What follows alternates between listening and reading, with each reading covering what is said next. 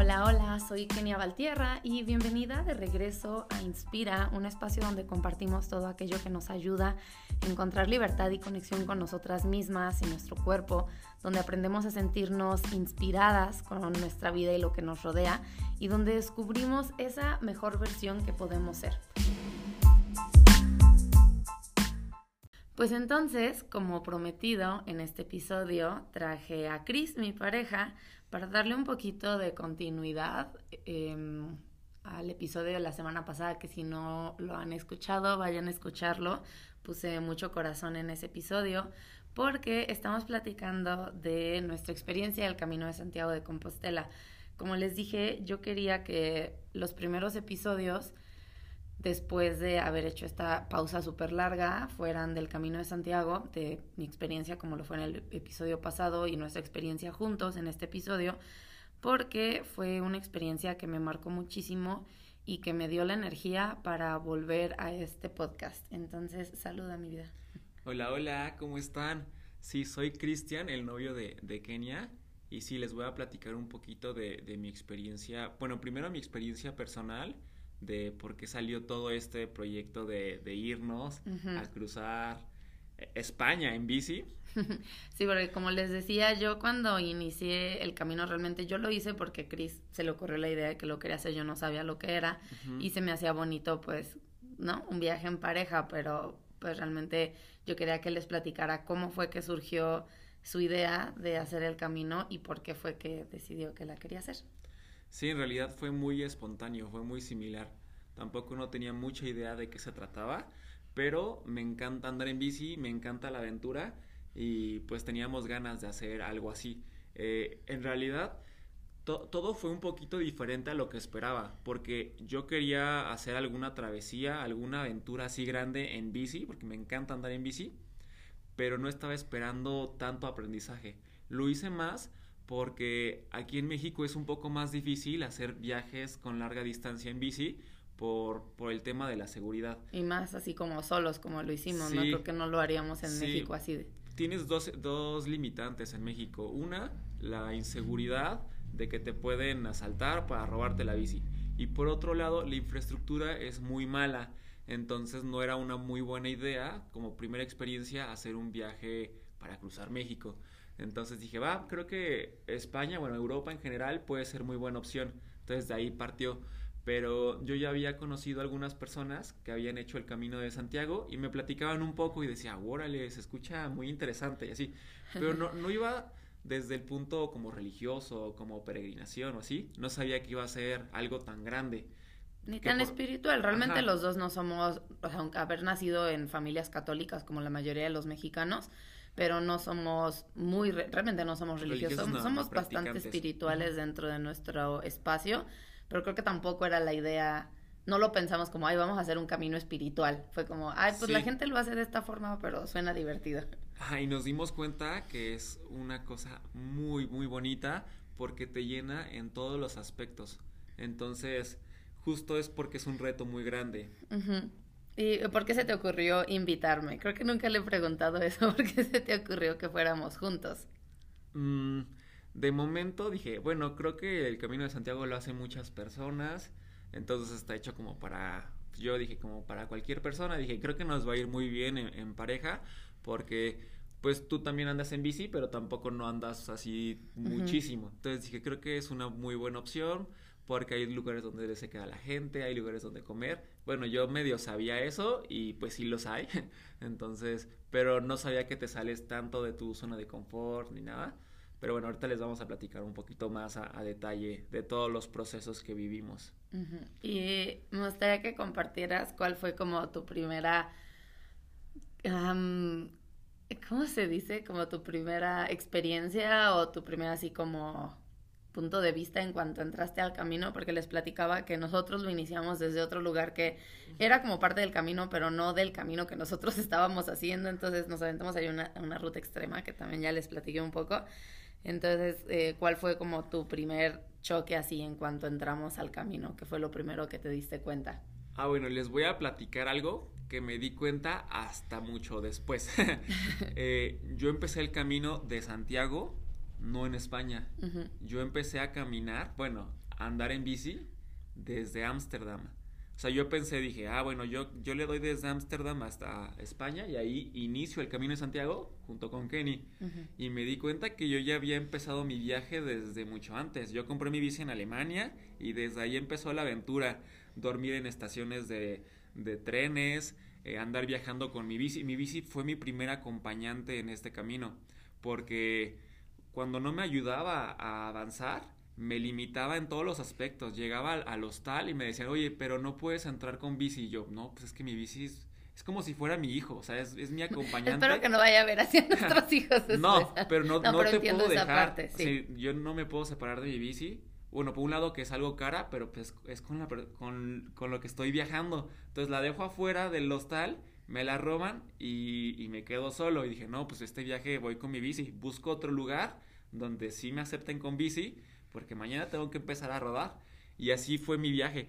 Eh, iba, viví muchos procesos, pues empecé a bajar desde, desde Holanda, después llegué a Bélgica, fuiste parte de, mi viaje porque ahí coincidimos. Sí, pero no en bici, yo solo fui a verle así como normal, turista.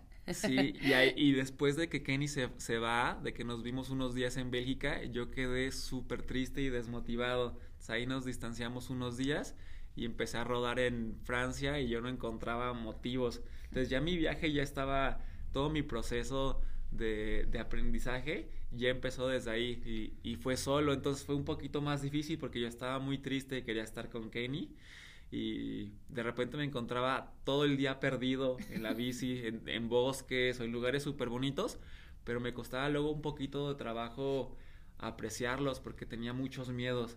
Entonces ahí tuve que ir rompiendo todas esas barreras del miedo a estar solo, miedo a, que se me pique la bici, tenía muchísima hambre muchas veces, mucha sed. Eh, pues yo no hablo francés y hablo inglés medio mal, entonces, y luego la gente tampoco no me quería como ayudar y fueron muchos procesos, entonces todo fue, me di cuenta que estaba aprendiendo y, que el, camino ya había llegado a mí. Sí, porque además para, como les platicaba la vez pasada, el Camino de Santiago, a pesar de que realmente la infraestructura está hecha dentro de España, porque bueno, digamos que fue el, país host o el país anfitrión que donde se termina el camino, entonces el, país junto con Portugal donde han metido más infraestructura para, bueno, no conocemos cómo es el camino de Portugal, pero imagino que lleva igual de infraestructura porque hay mucha gente que lo hace.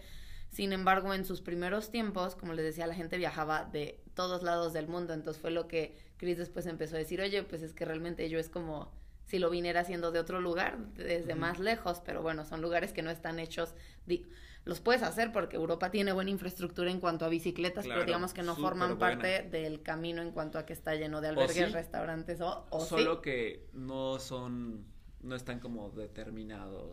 Los caminos, exactamente. Pero todo cuenta. Y eso también nos dimos cuenta, que el camino se presta, o sea, te da la libertad de que tú lo hagas desde donde quieres, bueno, prácticamente desde donde quieres, y que hagas los kilómetros, la distancia que quieras o puedas. Entonces el, el camino es libertad. Eh, tú vas decidiendo y a veces el camino mete un poquito de su magia y decide por ti. Y también nos dimos cuenta de eso, de que el camino es un proceso por el cual tienes que ir pasando. Entonces, fue como si el camino fuera una persona o algo mucho más grande que nos va guiando y a veces nos pierde un poquito para que vayamos aprendiendo cosas que necesitábamos aprender. Entonces, fue algo muy impresionante porque decía, órale, e-, esto sí es de verdad. Oye, qué, qué padre que decidimos, bueno, que el camino nos, nos puso esto en, en nuestras manos porque conocimos gente increíble o, ajá, como que fueron muchas decisiones que a mí me iban impresionando y decía, órale, esto, esto es algo más grande que solo venir y caminar o que solo venir y andar, en, bici. Sí. sí, porque había días donde nosotros teníamos como una ruta planificada y, no sé, llovía, entonces un día llovió y me caí en la bicicleta, entonces ya no pudimos seguir, nos tuvimos que quedar ahí. O otro día mm, como habíamos ido intercambiando algunos kilómetros entre nuestros diferentes días, que más o menos teníamos un promedio de kilómetros que teníamos que hacer, que aunque no llevábamos muchísima prisa porque llevábamos ciertos días de colchón, pues tampoco podíamos quedarnos echando la flojera en algún lugar, había que seguir avanzando. Em, y otros días donde, como les digo, llegábamos a una ciudad donde se suponía que teníamos que llegar, pero todavía nos sentíamos con energía y era temprano y nos aventábamos otros 15 kilómetros o sí, como 15, 20 kilómetros más. Y, y llegábamos a algún otro lugar que se empataba más con lo que nos gustaba. Como que un Sí. día nos íbamos a quedar en una ciudad y era muy temprano, eran como las 11 de la mañana cuando habíamos llegado a ese supuesto lugar donde teníamos que y estar. aún teníamos energía. Y tenemos energía y mucha luz del dije, no, pues vamos a aprovecharle y llegamos a un pueblo súper mágico que Sí. empataba más con lo que nosotros, con lo que nos gusta, ¿no? Claro.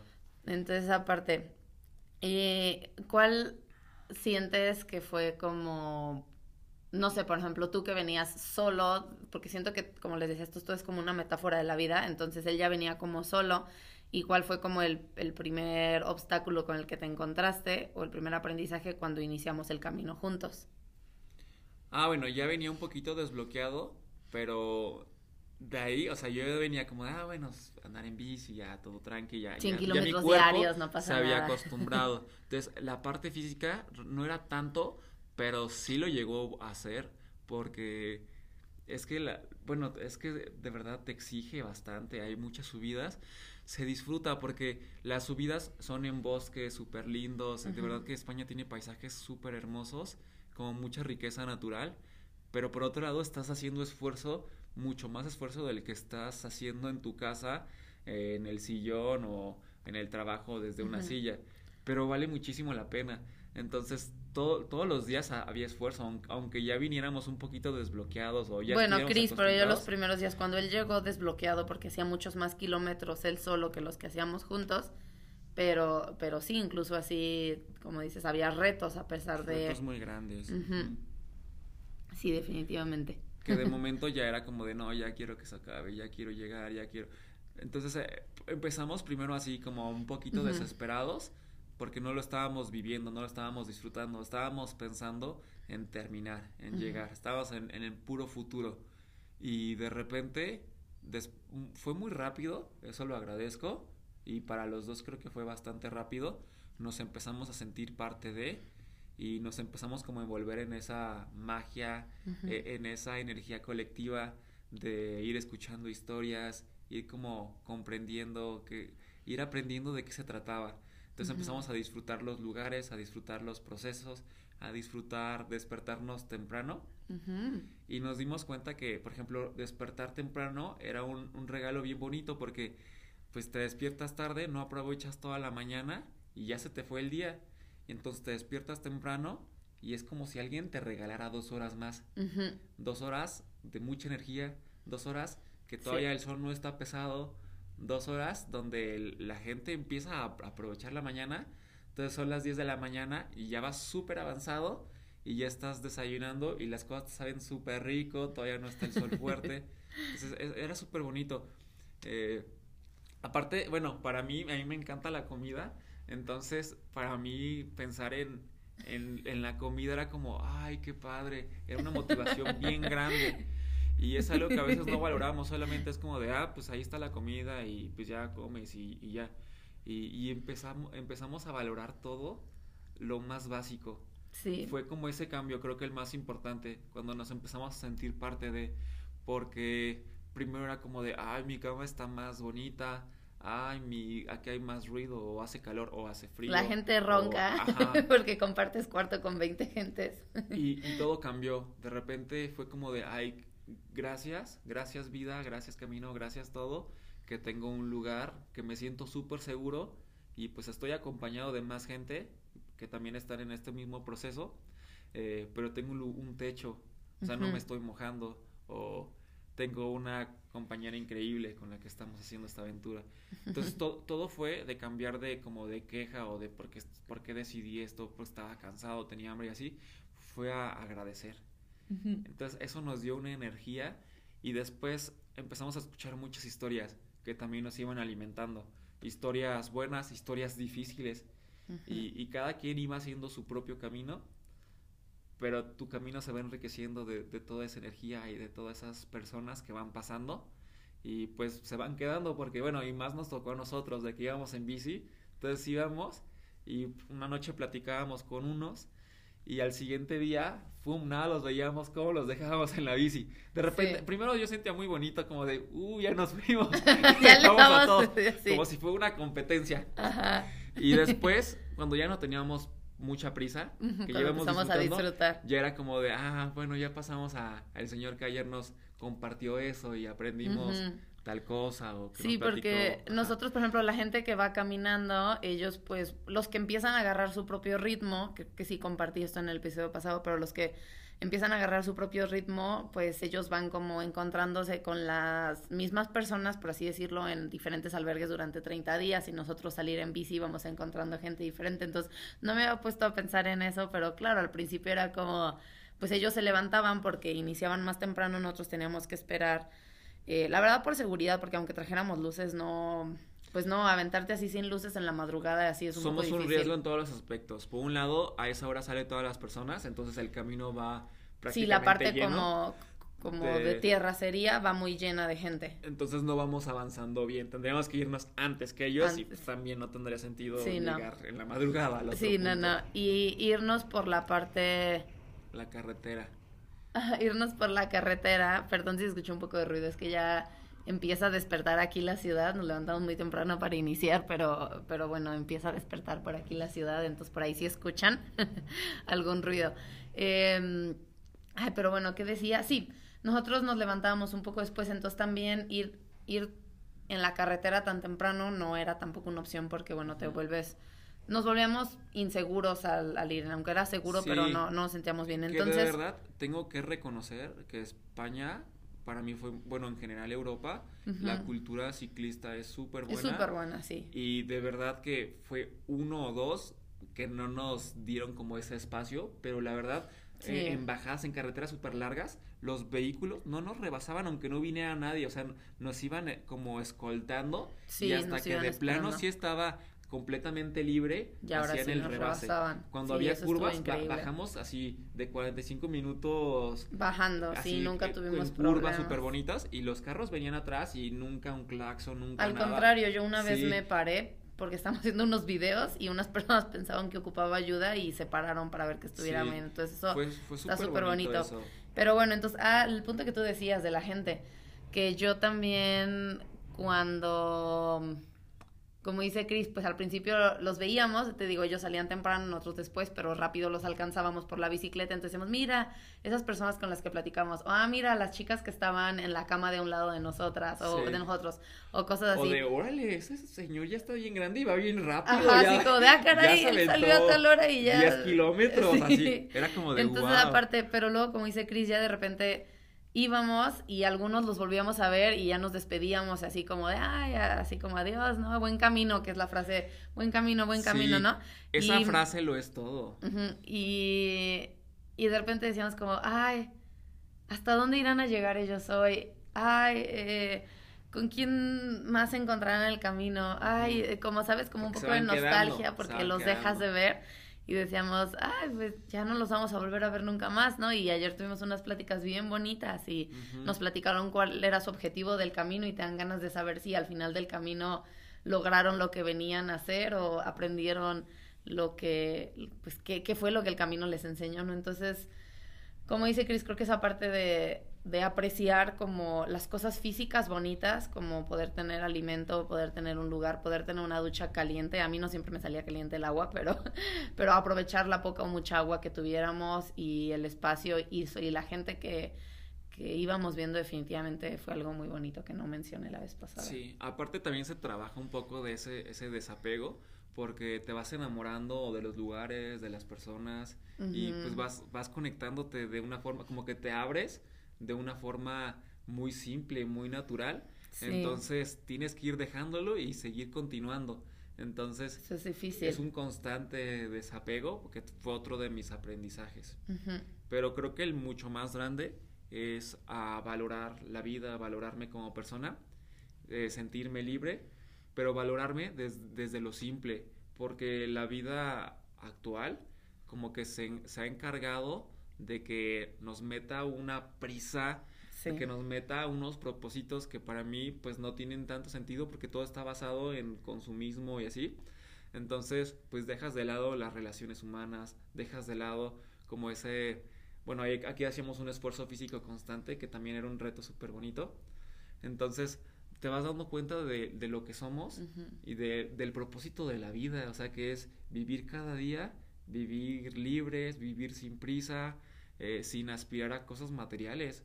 O sea, porque ahí lo material te sobra. Sí, totalmente, no quieres más cosas. O entre más cosas traigas, más cosas cargas y más te duele la espalda y, o sea, menos te ayudan. Solo ocupas unos buenos zapatos. Eh, platícales tú un poco cómo hiciste tu viaje, porque creo ah, que no platiqué tú.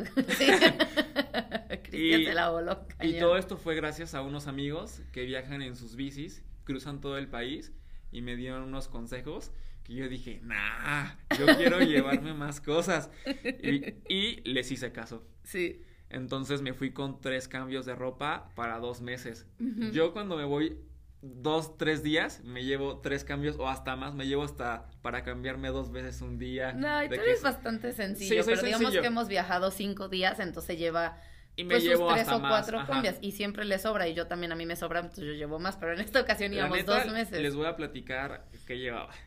Llevaba unos boxers puestos y otros cuatro, porque sí me gusta cambiarme la ropa interior. O sea, suena que no me la cambié mucho, pero era lo que llevaba un buen.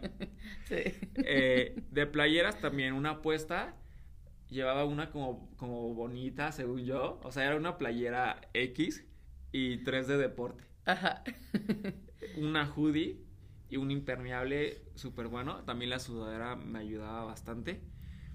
Unos jeans para cuando era momento de... Porque además no solo íbamos a hacer el camino y en bici, o sea, íbamos a, otros lugares, íbamos a estar viajando. Que la verdad los jeans dije, los voy a tirar, o sea, a mí no me importa que salga en pants o en ropa de bici en mis otras fotos según bonitas de Instagram. Dije, nada, la neta me, me estorban, o sea, no, no, no los vale. Sí, Pero los, los fui dejando porque si un día se me mojaba mi otro pants, ya no me quedaba sin ropa. Mejor te hubieras llevado dos pants. Ajá, de verdad que decía, voy a pasar a un decatlón y me compro algo así más cómodo o impermeable porque... Pero bueno, igual te aventaste todo el camino hasta el final, hasta Madrid, así con un pants y unos jeans. ¿Y qué más? ¿Cuántos calcetines?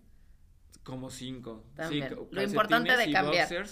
y que esos los íbamos lavando en cada, cada hostalito que teníamos, cada albergue. Y, y la verdad, me di cuenta de que la limpieza depende más de uno que de las circunstancias. Porque pues dices, no, pues qué sucio, yo así un poquito de ropa simplemente cargaba menos cosas que mucha gente porque buscas dónde lavar y yo lo que hice fue dejar mi ropa de ejercicio y esa no importa, te la vuelves a poner el día siguiente, el día siguiente, no pasa nada que andes tres días o cuatro días con ropa sudada porque la vas a seguir sudando y hueles un poquito mal y todo eso, no pasa nada porque estás haciendo ejercicio, pero yo llegaba me bañaba, si había como lavar las cosas, las lavaba, o lo más ligerito, si había un sol súper bueno, ¡fum! a lavar rápido antes de que se vaya el sol. Entonces vas haciendo como esas rutinas, pero son rutinas que te das cuenta que si no lo haces, pues es ir como más sucio, más incómodo. Entonces para mí lo valía muchísimo. Y no teníamos otra cosa que hacer. Sí. Entonces... Sí, no había nada más que hacer porque llegamos al hostal, te bañabas, lavabas tu ropa, ibas a comer y se acababa el día. Y me bañaba y me ponía mi ropa limpiecita y, y, ya no la ensuciaba, ya me sentía todo el tiempo limpio y, y de verdad, o sea, como que eso depende mucho más de uno que de andar cargando mil cosas y traerlas todas sucias. Sí, bueno, que de repente sí las traía sucias y era como de, bueno, hay que pasar a una lavandería y las hay en todo el viaje, entonces tampoco no pasa nada. Sí, no, o sea, lo que vamos es que nos dimos cuenta que no ocupamos tantas cosas, realmente yo también me di cuenta que la mitad de mi ropa la pude haber dejado aquí en México, o sea, no necesitaba la mitad de las cosas que me llevé. Y esa es otra metáfora, que como que la vida se encarga de irnos queriendo así hacer que quieres sí. tienes un auto ahora quieres uno más grande uno más más nuevo más todo ah tienes unos tenis ahora quieres estos que ya salieron que son más caros y más y nada estamos pensando en puras cosas tontas porque es muy superficial y así, y a mí me encantan los tenis y me encantan los carros, o sea, no estoy peleado con, con sí, es justo lo que iba a decir, no, no lo dejas, pero lo ves te das cuenta de que no lo necesitas. Exactamente. Y tienes que saber que no lo necesitas. Y que las cosas importantes ya las tenías. Sí. Y, y, las cosas más importantes son las que hay que cuidar. Por ejemplo, la familia, las relaciones. O, o, o empiezas a valorar las cosas muy simples, como respirar. O sea, respirar era la forma en la que iniciábamos el día, y, respirar te daba paz, te daba tranquilidad, te daba ese esa otra forma de ver las cosas. Sí, para mí incluso en los momentos más difíciles era lo único que me salvaba porque yo ya venía muerta en muchos tramos de la bici, como les digo, el, la parte física claro que siempre fue cansada, pero Chris la sobrelleva mejor porque le está acostumbrado a, a llevar a su cuerpo a un límite en la bicicleta del doble de kilómetros que hacíamos diarios, que digo, eso no quita que no te canses, pero bueno, yo hacía la mitad de lo que hacíamos, entonces como ese aspecto ¿Cómo sientes que te afectó o que viviste esa parte, ¿no? Como de llevar a alguien que no iba en el mismo ritmo que, que tú en ese aspecto, porque claro que es un proceso diferente. Ah, pues yo, yo lo quiero agradecer. Bueno, por un lado, fue una muy linda compañía, entonces nos puso pruebas de pareja, pues siento que me ayudó a conocerme más como persona y como pareja. Y otro de las cosas que en un principio, pues a lo mejor me tardó, me costó un poquito ir aprendiendo, pero tuve que poner de mi parte que yo traía otro ritmo y yo venía un poquito más acelerado y decía, no, amor, es que ya hubiéramos podido llegar más lejos o cosas así. Y en mi mente lo decía. O, o de repente yo quería agarrar mi ritmo de que, pues, avanzar. Y era como de, me decías, no, yo ya quiero caminar. Y era como de, híjole, yo apenas andaba queriendo. Calentar, apenas, apenas estaba calentando. Entonces era como de, bueno, vamos a, darle. Pero como que iba un poquito abierto, iba agradeciendo esa compañía. Entonces fue empezar a, ser un poquito menos desesperado. sí, porque le cuesta me esa tocó Desde, ajá, desde luego, luego tener como que bajar el ritmo y pues empezar a disfrutar, a disfrutar contigo y... Sí, porque Chris, yo, yo soy una persona que ha trabajado mucho espiritualmente en ese aspecto y a Chris le viene un poquito más natural algunas cosas y para él es un poco más fácil disfrutar de las cosas simples y, y sencillas. A mí yo también las disfruto, sin embargo, cuando estoy en ese punto físico donde ya estoy muy exhausta, me cuesta trabajo, entonces para él lo que tuvo que hacer fue tener paciencia, que no le es tan fácil a veces, en, eso, en esas cosas, en otras cosas me tiene paciencia, pero en ese aspecto era como, ay, pues no pasa nada, dale, aunque te duela. yo le decía, te voy a jalar. Sí, te voy a jalar, ponle la cuerda a la bici. Y le poníamos una cuerdita. Una cuerda para los y le decía, ayúdame, amor, porque si no, no voy a poder. Y fum, fum, las subidas. porque era desesperado. Y a veces nos dimos cuenta que también era algo que nos ayudaba. Y sí, a veces lo necesitábamos, porque si no nos podía agarrar y, y, y así compensábamos un poquito. Si tú ya estabas cansada, yo venía pues todavía bien, pues ya los dos terminábamos bien cansados. y, y bueno, ¿cuál fue como... Mencionas tú mucho la libertad y yo les platicaba la vez pasada lo que significaba la libertad para mí que creo que para ti es también diferente, porque Cris es una persona que todo el tiempo está buscando la libertad. Cada uno siempre como seres humanos venimos con ciertos deseos de aprender diferentes cosas y eso es como natural en, nuestra vida, porque pues imagínate que todos buscáramos lo mismo en la vida, pues no sería un mundo muy aburrido. Este, digo, todos buscamos, de al, al final se vuelve como lo mismo, pero lo buscamos de diferentes formas y Cris busca mucho eh, su vida a través de la libertad. Entonces, ¿qué, ¿qué sientes que la libertad tiene el mismo significado para ti ahora que después de haber hecho el camino? Aunque antes de haber hecho el camino. Un aprendizaje muy bueno porque si tú me conoces y ya tengo mucho tiempo, casi casi desde que salí de la universidad, que me di cuenta que... Desde antes, yo creo. Que la vida, pues a la que todo mundo aspira de estudiar algo y trabajar en eso que estudiaste y trabajar por toda tu vida de eso y ya después cuando eres muy grande jubilarte, me di cuenta que no era para mí. Que yo que, que, soy una persona que tengo ganas de hacer muchas cosas y llevar una vida y un estilo de vida muy mío. Que me gusta mucho hacer los deportes, me gusta mucho estar entre naturaleza, me gusta mucho estar con los míos, o sea, con, con mi pareja, mi familia, mis amigos. Entonces, y que me gusta aprovechar todos los días para cosas que yo quiero, no para cosas que la sociedad me ha dicho que haga como es estudiar, trabajar y así, porque se te va la vida. Y no digo que no lo hagas, al contrario. No, que si te gusta, pero tiene que ser que te guste. todas las herramientas que te, que te, que te da esa vida moderna de estudiar y eso, porque son herramientas súper valiosas. Por ejemplo, para, para mí lo ha sido. Entonces, yo desde que salí de la uni he estado buscando esa libertad y he renunciado a empleos, he hecho como muchos procesos así y y como que seguía buscándola y seguía buscándola y llegamos al camino y la encontramos. Nos dimos cuenta que éramos libres. Entonces, eh, fue muy interesante porque yo regreso a mi vida habitual sabiendo que soy libre. Exactamente. Fue quitarme un bloqueo de que antes era como de, ah, es que la vida dice que tienes que ir para allá y... Pero como que deprisa". siempre buscándola, ¿no? Diciendo, Ah, es que tengo que buscar buscando. libertad, tengo que buscar libertad y después Sí. te das cuenta que ya la tienes. Específicamente les voy a platicar qué era lo que buscaba. Quería tener libertad financiera, eh, quería estar respaldado económicamente, para mi tiempo no tenerlo que emplear en, en llevar la papa a la casa. O sea, ya no tener que preocuparme por el dinero, simplemente ser yo y si queremos ir a, a esquiar, irnos a esquiar y tener los recursos para hacerlo. Si Ujú. queremos ir a escalar, así. Quería como esa, esa vida que suena muy muy rara de obtener o no sé, pero yo estoy convencido de que, bueno, ya, ya ahorita que lo veo digo, no, pues tampoco no es necesariamente lo que quiero. Me gusta lo que hago y me gusta trabajar, me gusta eso, pero me gusta saber que puedo hacer eso, que tengo que trabajar para hacerlo. Entonces, el- este camino me dio, me dio esa visión de sentirme libre Ujú. y saber que hay cosas que tengo que hacer. O sea, no es como de, ah, ya vámonos allá, ya. Eh, Dije, me volvería loco si también pudiéramos hacer, ah, rentamos un yate y no, pues, tampoco Sí, no, no, no, no. no, tampoco no es lo que busco. Eh, me hizo ser más sencillo. Entonces, como ya aspiro a menos cosas o al menos materiales, pues en chiquito somos más libres. Sí. Entonces, me siento ya bastante libre, aunque aún no tengamos esa libertad financiera. Y sí, sigo queriendo tener cada día un poquito más ese respaldo, pero sabiendo que ya soy libre y sabiendo ya quién soy.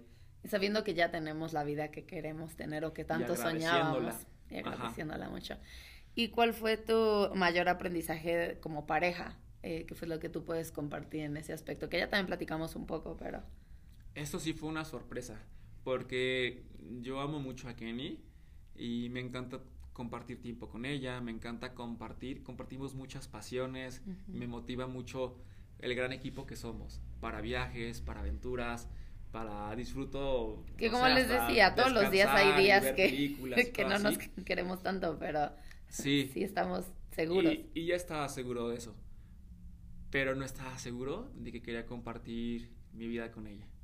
Entonces, este viaje nos puso a prueba, nos puso pruebas muy interesantes y muy desafiantes porque nos sacó por completo de nuestra zona de confort y nos conocimos sudados, eh, oliendo a sudor, despeinados, cansados. con Dormíamos hambre, en la misma cama todos los días, en la misma cama Nos- individual porque no Ajá. traíamos otro sleeping. Nos conocimos en las condiciones más imperfectas, o sea, lo opuesto a lo que a lo que uno diría, ah, te enamoras. No, Ujú. esto era como de estás en condiciones que dices, ay, qué miedo conocer a la persona.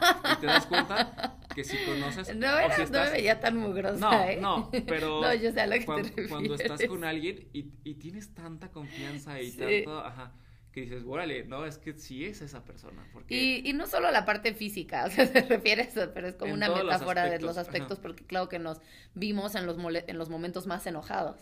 en los momentos más difíciles, ajá, porque es una, te demanda mucha energía, entonces estábamos así completamente e- en, en otra forma en la que normalmente estamos acostumbrados. Sí, totalmente. Em, no sé, algo más que quieras compartir antes de que hagamos como este término del episodio. Pues como siempre, bueno, a partir de que lo hicimos, es recomendar que lo hagan. Eh, es una experiencia súper bonita. Yo recomiendo que lo hagan lo- lo- el mayor tiempo que puedan. Entre más tiempo le dediquen a esta experiencia, entre más tiempo se dediquen a ustedes, más aprendizaje, más se van a conocer, más retos, pero los van a poder agradecer. Sí. Eh, es la forma en la que más vas a poder entrar en este como retiro y, y vas a empezar a, a crear como esa conciencia, esa libertad. Eh, o puedes hacerlo, pues no sé, dedicándole cinco días y, y de verdad que también se vale. O sea, yo también digo, pues hazlo, si es lo que crees que nada más Sí. puedes. Cuando hagas esos cinco días te vas a dar cuenta De que podías Que hacer más hacer y todo, que quieres hacer más. porque eres dueño de tu vida, entonces tú eres el que decides. Eh, solo que no lo sabías, porque dijiste, solo me dieron estos días de vacaciones y solo tengo este dinero. O solo, o mi cuerpo solo me va a dar para esto. Y es que, bueno, hay súper rápido una pequeña pausa y sin meterle mucho. El, el camino de Santiago, para que te den tu diplomita de que lo hiciste al final llegando a Santiago de Compostela, hay una oficina para los peregrinos donde llegas y te dan tu reconocimiento, por así decirlo. Y para eso tienes que comprobar que hiciste mínimo 100 kilómetros caminando y mínimo 200 kilómetros en bicicleta. Son como los mínimos, si no, no te lo dan. Entonces, por, más o menos son cinco días. Si haces, son cinco días caminando o cinco días en bicicleta habiendo hecho esos kilómetros. y 10 sellitos, porque hay un pasaporte que te Ajá, y 10 y 10 sellitos. Tienes que comprobar con dos sellos mínimo por día de que pasaste por ese lugar, por algún restaurante, por el albergue, por alguna iglesia, por donde sea que los consigues. Te echas tres sellos al día o cuatro incluso, depende por cuántos lugares pasas. Ah, Entonces, eh, cuando llegamos a esa parte es donde lo hace la mayor cantidad de gente, entonces digamos que se vuelve un poquito más una excursión. Y claro que también tiene su espacio espiritual, depende qué tanto se lo des tú. Es que tienen que pensar que 30 o 14 días no puedes fingir la espiritualidad, no puedes fingir el, el, el, estar en un espacio espiritual, porque todo el mundo está en ese espacio y es tanto tiempo el que estás fuera de tu zona de confort que sí o sí tienes que entrar en ese mood. Si no, pues no lo haces, si no... Si no, el camino te corre. Te corre, no lo sacas, no lo terminas de hacer. El cuerpo ya no te da, ya no ves motivación, entonces lo dejas de hacer. Hay mucha gente que lo inicia y no lo puede terminar. Y la gente que pienso que hace los últimos kilómetros Claro que también pueden estar en este proceso espiritual, pero digamos que es como un el, mínimo esfuerzo que te piden que hagas. Hay muchas más comodidades. Hay muchas más comodidades. En esos últimos 100 kilómetros hay albergues más seguidos, hay más restaurantes, hay más cafeterías. Cafeterías cada cinco minutos. Ajá, entonces se vuelve un poquito más cómodo en ese sentido. Pero es, es válido, ¿eh? desfile turístico. Bueno, le terminamos llamando algo así porque ya ves gente que va con la música, gente platicando, gente haciendo videollamada todo el día y así. Sí. Y lo otro, de verdad, vas trabajando, vas solo, vas... Que, que, les digo, la gente que hace los últimos cinco días puede entrar dentro de ese espacio, pero tal vez, tal vez sea un reto más grande incluso llegar a tu momento espiritual porque estás todavía muy rodeado de gente que a lo mejor van niños en excursiones, que como les digo, vimos una chica que la vimos tres veces y todo el tiempo iba hablando por teléfono en videollamada, entonces digo, a lo mejor tendrían que meterse en su espacio muy espiritual sin importar todo lo que la gente esté haciendo a su, a su alrededor. Entonces tal vez pueda ser un poco más, más espiritual todavía. Pero bueno, digamos que, que, tendrías tú que buscar cuál es el objetivo y qué tanto quieres hacer. Pero definitivamente... todo se vale. todo se vale totalmente. eh, pero es bueno. lo que te toca hacer. Entre más hagas, pues seguro vas a tener mayor aprendizaje. Sí, totalmente, porque no es lo mismo decir, ay, pues fui una vez a, a una plática de meditación y ya con eso me hice súper espiritual, así me hice el objetivo de, de, meditar tantos días durante tanto tiempo para... Sí, te fuiste a Bali. Ajá, alguna cosa. Que les digo, lo puedes hacer como yo les decía, no tienes que irte al otro lado del mundo para hacer ese camino espiritual, sin embargo, sí, cuando quitas ciertas distracciones y pones tu mente y tu cuerpo en un lugar diferente, de, sí o sí vas a ir aprendiendo. O sea, sí. Sí. Y pues solo eso, recomendarlo y si que cada quien hace su propio camino, entonces hagan un camino muy bonito porque vale la pena caminarlo. Hagan un camino que valga la pena caminar cada día. Que, que te motiva a despertarte temprano para empezar ese camino y, y pues hagan lo tuyo, haz, lo tuyo pues. Me encanta esa frase. La vamos a apuntar, la voy a compartir en redes. Sí. Me encanta esa frase. Y pues nada, eh, desde todo nuestro corazón les hemos compartido esta experiencia, pero platíquenos ustedes si tienen más dudas, si les gusta, recuerden que hay sección de comentarios en Spotify donde me pueden dejar, o si no, nos pueden seguir en redes sociales como eh, Kenny Valtierra o San Miguel Outdoors. esa es la es más fácil de encontrar a Chris de esa manera porque esa es su página de negocio y donde compartimos mucho de la vida. Y les prometo que voy a estar haciendo una recopilación de, de Reels, dándoles algunos consejos, platicando eh, cuánto cuesta hacer el Camino Santiago, eh, muchas cositas, ya lo tengo todo escrito, solo falta pasarlo a formato Reel. Sí, como les digo, nos ha tomado más o menos hace un mes que volvimos de España, hace un mes y medio terminamos el Camino de Santiago, pero estuvimos dos meses fuera, entonces fue como ahora sí decimos que fue el viaje en nuestra vida, estamos seguros que de aquí en adelante vamos a seguir haciendo muchos viajes así porque lo, viajar es de lo que más nos apasiona y vivir al aire libre es de lo que más nos gusta. Entonces seguro lo seguiremos haciendo, pero nos tomó como nuestro tiempo reacomodarnos, sobre todo después de haber hecho una experiencia tan profunda. Eh, nos tomó tiempo regresar a nuestra realidad, entonces por eso me tardé yo tanto en hacer este podcast y por eso Cris se ha tardado todavía un poco en, en iniciar su proceso de compartir todas esas partes técnicas del camino. Pero entonces síganos, síganme como Kenny Valtierra y San Miguel Outdoors, todo pegado. Eh, en San Miguel Outdoors, de ahí pueden, pueden localizar a Cris en su cuenta personal porque su cuenta personal se va a convertir en, en, una cuenta de experiencias outdoors y ahí es donde vamos a estar compartiendo, donde él estará compartiendo todos estos tips eh, económicos, de, de, de hasta cómo comprar una bici, de aprendizajes.